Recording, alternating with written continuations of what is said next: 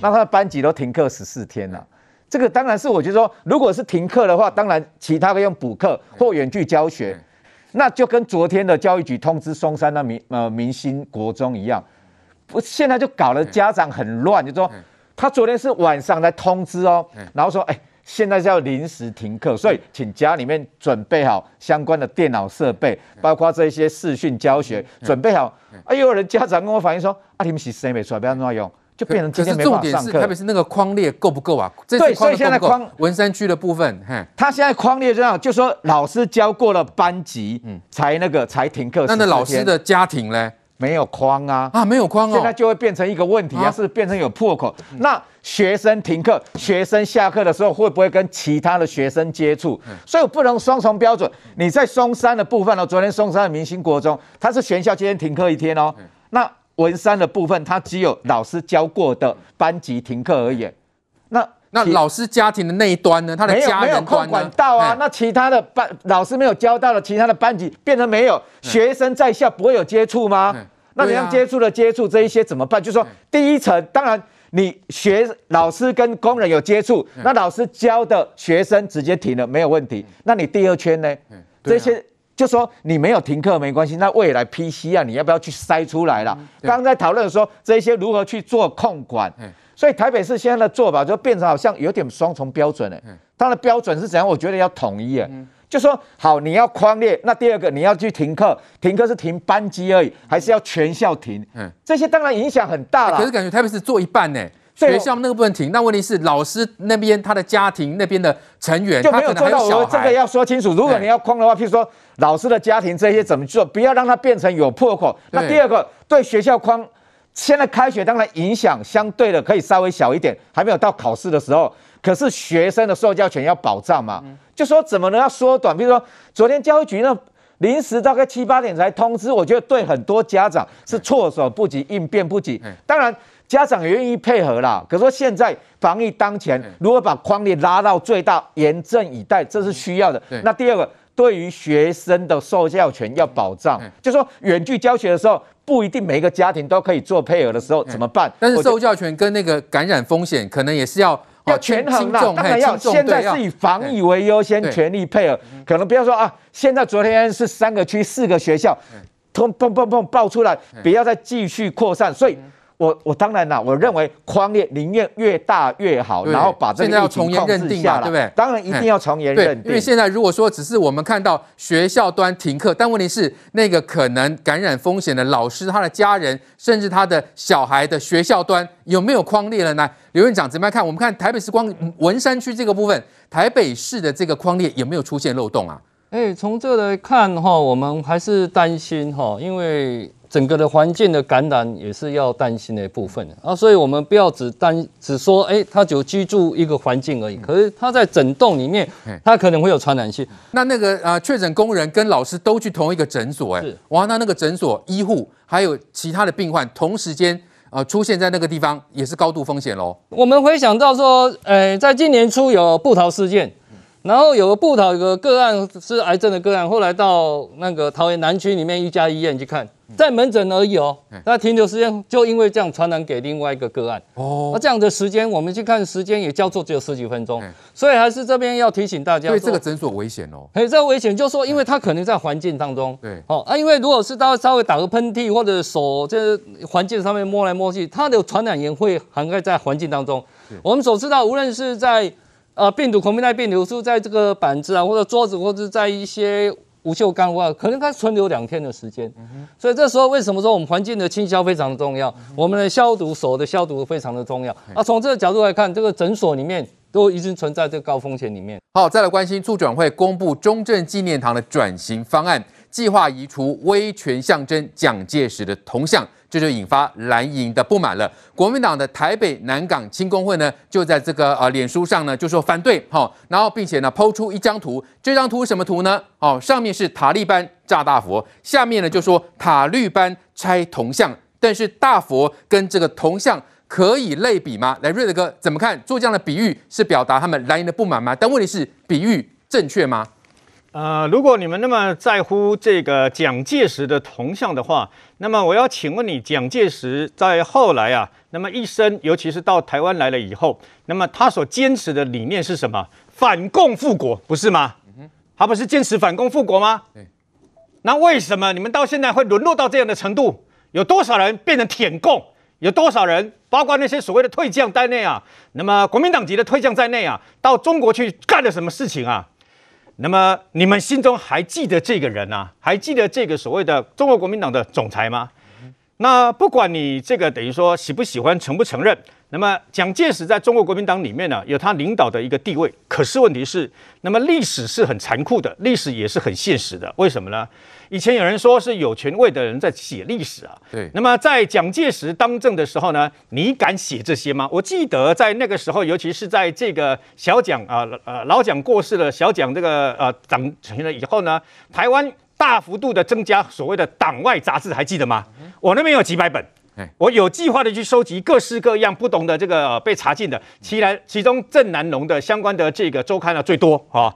那时候郑南榕很简单，前面都写一个文哲由郑南榕负责，后来他啊这个殉道自焚呃以后呢，就换叶菊兰写文哲由叶菊兰负责，也就是不要去抓里面的人了，算我的哦。那么事实上。有时候听起来很难过了，为什么呢？蒋介石啊，那么盖棺论定一个人的这个等于说功过啊，他的功过是两个非常极端的。在很多的深蓝者，我我看在骊山的一些啊果农啊的家里面，甚至有蒋介石的这个佛像，把他当做神明在拜。哦，这样子哦。对，把蒋介石当做神明在拜。哦。呃，对，没错。然后呢，可是你不要忘记，汤德章，台南汤德汤德宗对吧？哈，汤德章。然后呢，包括我们嘉义和著名的这个画家，对不对哈？我有好多人，好多人啊，在二二八也好，在白色恐怖事件也好，蒋介石是刽子手。嗯哼，这对他们一辈子对他们的伤害，那是无以复加的，永远没有办法平复的。是，你知道吗？呃，你知道台湾人有一个二二八事件，那你知不知道外省人也有一个二二八事件？澎湖事件。对。当时澎湖有一个呃青岛，从他们从青岛撤退了以后呢，有位校长，然后带领了这些学生到了澎湖来，就本来希望能够带到台湾来读书，结果全呃这个年纪比较大的全部被抓去要当这个呃充充充充军的地方了哈。然后这个校长啊抗议了干什么啊？最后他被跟老师被枪决，押到台湾来枪决，把台北市的啊好像是马场町还是哪里的枪决啊？然后呢那些学生发表不同意见的学生半夜被抓走，放在布袋里。里面被这个军方直接弄到这个啊台湾海峡，全部丢进去，这就是叫做外省人的二二八。这些人对他们来讲，蒋介石是什么？所以我觉得历史是公平的，也就是说各自的评价。但是你把这个呃蒋介石的铜像去跟塔利班炸掉那个世界级的大佛相提并论，我是反对的。嗯哼朱立伦特别去讲说什么要把中山高速公路给废掉，对不对？哈，要不要？但是不伦不类。为什么？因为那时候盖中山高速公路的执政党是你们中国国民党啊！中山高速公路，请问它的全称叫什么？叫做中山高速公路吗？是台湾第一高速公路，国道一号，请你搞清楚。另外一条国道二号、国道三号，包括现在我们说蒋渭水这个高速公路，其实它叫国道五号，我们是用编用编号来写的。可是你现在却把这个事事情的地沟倒菜豆腐哈，然后把它这两者不相提并论，这是完全两回事，完全不能这个相提并论啊！对。台湾好的部分，我们肯定，但是一个人不能因为你做了九十九件好事，然后呢，你做了一件杀人放火的事情，去毁人家庭的事情，然后我要我原谅你所有一切，不可能啊！不可能的代志呀！我的老师里面也有私心也好，有也有这个所谓的政治受难者啊，也曾经被这个蒋介石他们迫害过的，你知道吗？所以你要知道，对他们来讲，蒋介石是什么？蒋介石不是你们说的救世主哎。我再强调一遍，对有些人来讲，蒋介石是救世主，但是对一些被迫害人的来讲，尤其是台湾人来讲，他是刽子手。对，所以呢，刽子手就不应该这个坐在那个地方。但是你当然了，那个赵少康他们说可以把它改成反共园区了哈。我真的不知道。赵少康这个反共园区这个 idea 是哪里来的、啊？为什么中国国民党现在还有人在讲反共吗？是啊，你知道当时蒋经国那么为了要反攻大陆，建国必成，反共必胜，所以他的爸爸给他一个单位叫做中华民国青年反共救国团呐。是啊，请问你一下，现在中华民国还有青年反共救国团吗？是啊，反共没有啊，反共两个字拿掉，拿掉了以后还救什么国？救哪一个国家嘛？对，所以这件事情看起来好像。哎呀，他们认为说蓝营的人认为说啊，没有必要这个时候去动重重，没有必要干什么嘛。嗯、你看那时候把“大中至正”四个字拆掉，那时候阿扁他们把那种自由广场，对不对？连马英九也没有回到所谓的大中至正啊？是，因为在某种程度上，那就是历史，那就是事实，那就像二二八一样。为什么连马英九他们都必须要道歉？这是同样的道理，因为那是曾经走过的一段真实的故事。对，的确，而且这个是一个真实的历史哈，很多人。啊，都还是曾经经历过那段白色恐怖的时期，有多少人是死于非命？那这笔账要找谁算呢？那现在促转会提出这样的一个建议，好，把中正堂里面的啊蒋介石的铜像拆掉。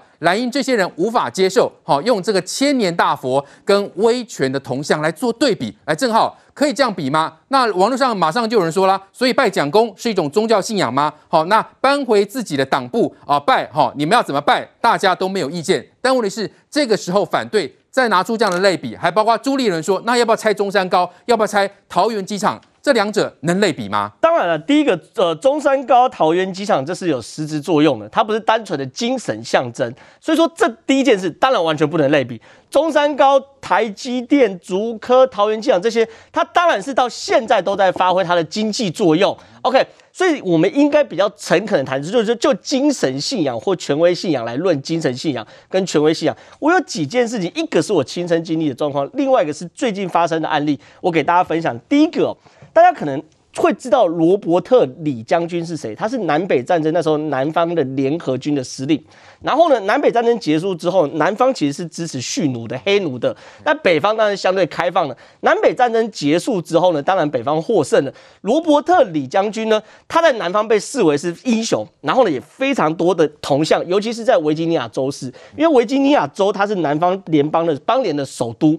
有非常多的这个罗伯特李将军的铜像，跟我们蒋公很像，然后每个人看到他都去瞻仰啊，等等的，然后也变成某种精神的象征。可是呢，在弗洛伊德事件，就是去年我们谈的，就是美国有呃黑人被警察射杀之后呢，维吉尼亚州开始大量的移除这个罗伯特李将军的铜像。九月九号最大的一座被移移除了，他们不希望因为这个铜像造成社会伤痕的存在，这是第一个案例。第二个案例是我亲身经历的，二零。一一年在台湾师范大学发生的状况，那个时候我在台湾师范大学念硕士，台湾师范大学在那个时候进校门的时候有个蒋公的铜像，然后呢，当然了，因为铜像一定立得又高又直，那以前权威时代就是我们要去瞻仰仪容，然后它是一个权威的象征。那个时候呢，后来被人喷漆，我在念书的时候被喷漆权威遗毒，然后呢，师大就开始讨论这个案例，我觉得可以大家去思考，就说这个蒋公铜像。牵扯到很多人的情感，一部分人是对他非常非常厌恶的二二八等等的，可一部分人你必须要讲，包含蓝军，我们都得尊重，对他是有个信仰的。所以呢，最后师大的结果是什么？我们必须尊重他是是一个历史文物的存在，也必须尊重他是一个一部分人喜欢的情感，一部分人反对的情感。后来师大决定。把它移置在学校的另外一个部分，都不要一进门我就好像他是天高高在上的神，然后他居高临下的看着我们，我们全部都要对他瞻仰仪容，然后我们都要服膺于这个权威。后来师大决定把这个同样移到校园的一个草皮下面，我还记得。然后呢，那进校门原本这边那那边就变成喷泉。所以啊，我们回过头来看这个中正纪念堂，其实你处长会去做这这件事情，一定会让很多人心里不好受。我们要正视这个事实。我们先不谈这个事实是对或错，可是他在这边。也让很多人心里不好受，所以说我觉得师大还有罗伯特李将军就维吉尼亚州这个案例可以给大家去参考是：一，你不要只顾及一部分人的感受，而不去顾及另外一部分人的感受。这个说法蓝绿皆通，你摆在这边，对于很多本省家庭是非常不能接受的。可你硬把它拆掉、毁掉、推平，对于很多外省家庭也是不能接受。我们台湾是个很特殊的社会，所以在这个案例之下，换个位置放。以师大来说，第一个不要瞻仰这种权威的感觉，好像你看我们去过中正纪念堂嘛，很高耸，然后就是一个非常大型的，然后有个很大的讲公，还要卫兵站岗，以前就统一到慈福去了，这这也是这也是一个选项，一个园区嘛，两蒋园区。我我我是很平和在讨论台湾社会问题，因为我们台湾社会一直面临到以前叫省级，现在是蓝绿，就这种撕裂的状况。你如果只兼顾其中一方的心理状态的话，是。你这个撕裂会越来越重。所以我是很就是。怎么讲？我从以前谈这案例，我就是很呃，必须要要顾及两边人的情感，对，顾及蓝营的情感，也顾及绿营的情感，也顾及本省情感，也顾及外省情感，是。是否以师大那个案例来让大家去做一个参考，能够让台湾呢抚平伤痕往前行。OK，好，正浩的建议。这个中正堂内的蒋介石铜像，如果换个地方放，不晓得蓝营的朋友能不能接受？还说到时连移动的位置都要发动，呃，很这个激烈的抗争呢？就要请教明贤了。最近国民党也成立一个战斗蓝嘛，哈，显然就是要不停的战斗。那其实呢，在这个前呃一段时间的这个你们党主席的政见会，也是都有提到孙中山哦，也提到蒋经国，但是唯独好像也没有提到蒋介石，哈。那现在这个中正堂要怎么处理呢？你们是只捍卫这个铜像，但是。有没有去遵照你们过去所谓蒋介石他的反共精神嘞？铜像当然归铜像了，就说诶铜像并不代表说只有它的精神价值就是那一个铜像。我像刚刚正皓讲的很好，很中性呢。其实历史归历史，历史就是尊重历史，回归历史嘛。你对蒋介石来讲，蓝军的很多人认为蒋介石要就护台有功，守卫台湾。那你对很多民党人士都讲说啊，蒋介石是杀人魔王。就像蓝绿就是完全是地球的两极啊，完全没有交集。那其实到底有没有交集？大家都生活在台湾这片土地上，哎，防疫从去年到现在，大家在讲一个概观念是什么？叫同岛一命，同舟一命。啊，结果遇到这种比较稍微就说大家意识不一样的时候，我觉得现在最大的问题是这样的：从蓝军的角度来讲，就会把呃蒋介石的优点那个极大化；那对民党来讲，就把蒋介石的缺点极大化。可不可以取一个中间词啊？老蒋对蒋介石来讲，历历史界对他来讲，一定是有正面也有负面嘛，就是功过并存嘛，这应该是比较中性的讲法啊。那当然了，正浩讲的没有错，很多对很多很多那个独派或很多本土人士对蒋介石说啊啊坑 A 啊，譬如说我们现在叫中正纪念堂啦，很多民党人士不叫中正纪念堂，一共在东建庙嘛，就是这样讲。那庙当然说帝王陵寝类似这种模式，对。所以，我今天看到《自由时报》周景文也写了一篇评论，讲说，你现在与其说你要动它、要拆它，那不如说改变它的形式，那减少的纷争会比较少嘛。譬如说，你警卫在那边，不不是警卫啦，就是说宪兵宪兵站岗仪式站岗的仪式，你调整嘛，你把它改改到那个那个门口外面，譬如说那个那个牌楼那边嘛，就说把整个整个变成一个公园的一个模式，而不是说守护地，就说在那边交接变成。感觉说有一个护林的那种感觉嘛？啊，如果说把它移动位置呢，蓝营朋友会不会也是誓死抵抗？哦，到时候可能会激烈抗争。我觉得这个去多元讨论啦，哦、是是就说你现在，我觉得我提醒提醒执政党说，你现在优先顺序是什么啦？来，梅梅姐，我们说如果千年大佛跟一个威权的铜像要去做类比，那恐怕这个问题非常的复杂，到时候的争议也会非常大。最大公约数不就是应该要朝野双方，特别是重量级的人物？大家是要非常诚恳的对历史怀抱谦卑，还原真相，同时抚平伤痕，慰抚感情，寻求共识，不应该如此吗？可是，请问一下，我不晓得国民党在做什么。第一，你们拿大佛来比一个这个铜像，不伦不类。那个是千年古迹，那是世界文明遗产。大佛是慈悲的象征。蒋介石有功有过，可是他确实手上沾了很多人的鲜血。确实在这片土地上，曾经有长达多少年的白色恐怖，确实有很多因他而妻离子散、家破人亡。大佛手上没有鲜血，那是人类共同的遗产。可是蒋介石的功与过，在台湾到今天还有历史的遗绪还在争论当中，还是有很多的人，他可能一辈子悲伤的记忆还没有被抚平。你们拿这个来类比，对吗？第二，讲塔利班，那把民进党叫塔绿班。你们这是在干什么？我请问一下，第一，你这你知道这是对伊斯兰宗教多么严重的侮辱吗？歧视吗？用谐音塔利班、塔绿班，这个是幽默吗？还是一种歧视？制造纷扰？你问问住在这块土地上面信奉伊斯兰教的台湾的居民，他们心中的感觉如何？怎么一个堂堂的最大的在野党会讲出这种不伦不类、这种乡民的酸言酸语，居然出自你们堂堂政党的口？第二。号称最正常的叫郑长伦，为了一个党主席可以这么不正常吗？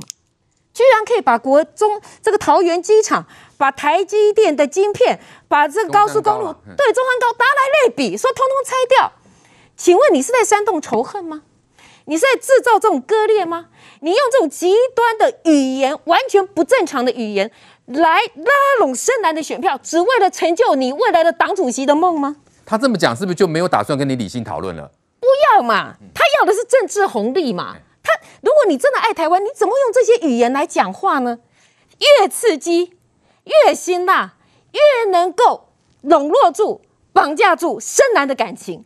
他的党主席选举就会得利，可是伤痕是什么？伤痕是这块土地上面永远有不同历史记忆的族群要来共同来承受。请问这是一个负责任政治人物该做的事吗？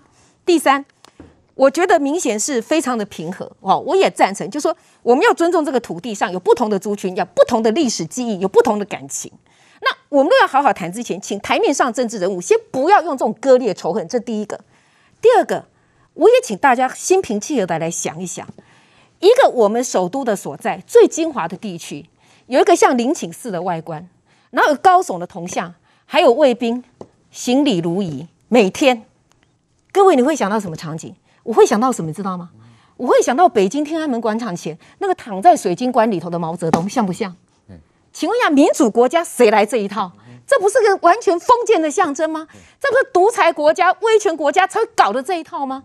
你觉得还适合在二十一世纪的台湾？我们都已经民主化这么久了，适合吗？对。所以，如果说你把这个铜像真的，我们尊重一部分人的感情，我们把它移到两蒋的铜像园区去，好，那大家很真诚来面对历史。那我们首都这一块，就不管说是有人提议，以前姚文智提议说国会可以搬来这边，或有人认为说它是一个民主的转型的一个纪念园区等等，我觉得都是非常好。我们留着历史建筑，可是这些威权的封建的遗绪。你就算尊重感情，它不再是这样子仪式性的存在在这个地方。我相信这是现代文明国家大家可以认同的。第三点哦，真的来想一想，我举南非为例，人家怎么走过种族隔离政策的？他们呈现了一个真相调查和解委员会。那大家还记得吗？其实当年南非让我非常感动的是，曾经他们的白人总统戴克拉克。后来，当南非解除隔离政策的时候，他是当当年的政治犯，坐了二十七年的牢的曼德拉的副总统，黑白共治，不是吗？面对历史，真诚，然后一个新南非。可是我请问一下，现在呢？现在你看到的是一边讲转型正义哦，我觉得这个要有更多的包容，来有更听到更更多的声音。可是另外一边呢，他抱持着一个为了选举的利益，为了要深蓝的感情。结果用这种极端的语言来割裂，这对吗？那美国的刚刚正好讲的黑命贵运动，我告诉各位，他拆了一百多座的雕像，他不是李将军，只是一个代表。他为什么被拆？因为黑命贵弗洛伊德，他就是因为种族歧视。那当年李将军就是南方联邦，他们是蓄奴制的，所以他是一个最大的象征。他最大的雕像六公尺多高哦，他是维吉尼亚州的地标，被拆除了。不止这些，我告诉各位，他连华盛顿的雕像都要拆。他们国父哎，为什么知道吗？因为华盛顿本身蓄奴啊，好，哥伦布铜像要拆，为什么你知道吗？哥伦布说：“我把欧洲的文明带到这边来，你你歧视美洲。”